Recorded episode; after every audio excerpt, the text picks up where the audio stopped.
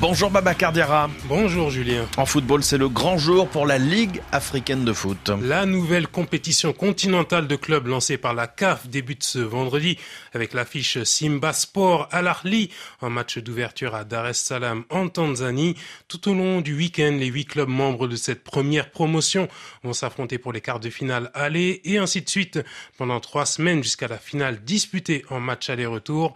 Un galop d'essai avant peut-être de tester une formule plus ambitieuse prochainement, Thomas de Saint-Léger. Ça y est, annoncé fin 2019 par le président de la FIFA, Gianni Infantino, la Super League africaine, rebaptisée plus simplement Ligue africaine de football, se lance, oui, mais en format réduit. Oubliez pour l'instant les 24 participants. 8 clubs seulement vont ferrailler pour ce nouveau trophée. La crème de la crème, promet la CAF.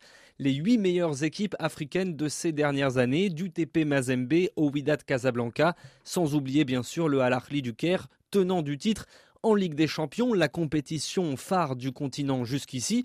Jusqu'ici et jusqu'à quand? C'est toute la question et l'intérêt de cette première édition ramassée en trois semaines sur un format quart, demi et finale en deux manches. Un indice chez vous, la dotation pour le vainqueur, 4 millions de dollars, un peu moins de 4 millions d'euros, autant qu'en Ligue des Champions, le tout avec seulement 6 matchs à jouer, un joli pactole qui devrait inciter les candidats à jouer leur carte à fond. Et si la formule prend, si les retombées médiatiques sont à la hauteur des attentes, la CAF ne s'interdit pas de voir plus grand. La formule initiale à 24 équipes représentant 16 pays avec près de 200 matchs à jouer pourrait être adoptée dans un futur proche. Se poseraient alors des questions de calendrier, de cohabitation avec la traditionnelle Ligue des Champions.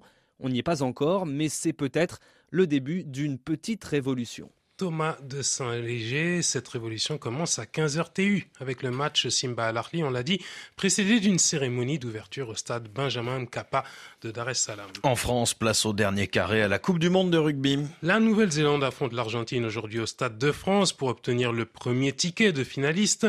Les All Blacks, tombeurs de l'Irlande en quart, partiront favoris, d'autant plus qu'ils ont battu les Pumas 33 fois en 36 matchs, mais les Sud-Américains l'ont emporté par deux fois et plus plutôt récemment, une fois en 2020 et l'autre en 2022. Demain, l'autre demi-finale opposera l'Angleterre et l'Afrique du Sud, toujours au Stade de France.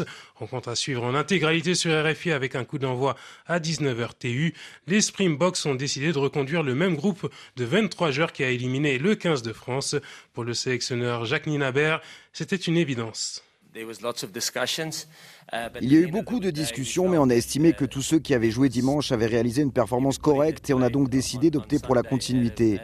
À partir du moment où tout le monde semble en bonne santé, on n'a aucune raison de changer. La Coupe du Monde, c'est long. C'est pour ça qu'on a beaucoup fait tourner entre le match de l'Irlande, des Tonga et face aux Bleus. Mais on a aussi parfaitement suggéré nos joueurs en quart de finale. Tout le monde est apte et on va essayer de faire pareil contre l'Angleterre parce qu'elle monte en puissance. Elle s'améliore de match en match. Jacques Nilabert, sélectionneur de l'Afrique du Sud au micro de Cédric de Oliveira. Et Baba Cardiara pour les sports. Merci beaucoup. À tout à l'heure.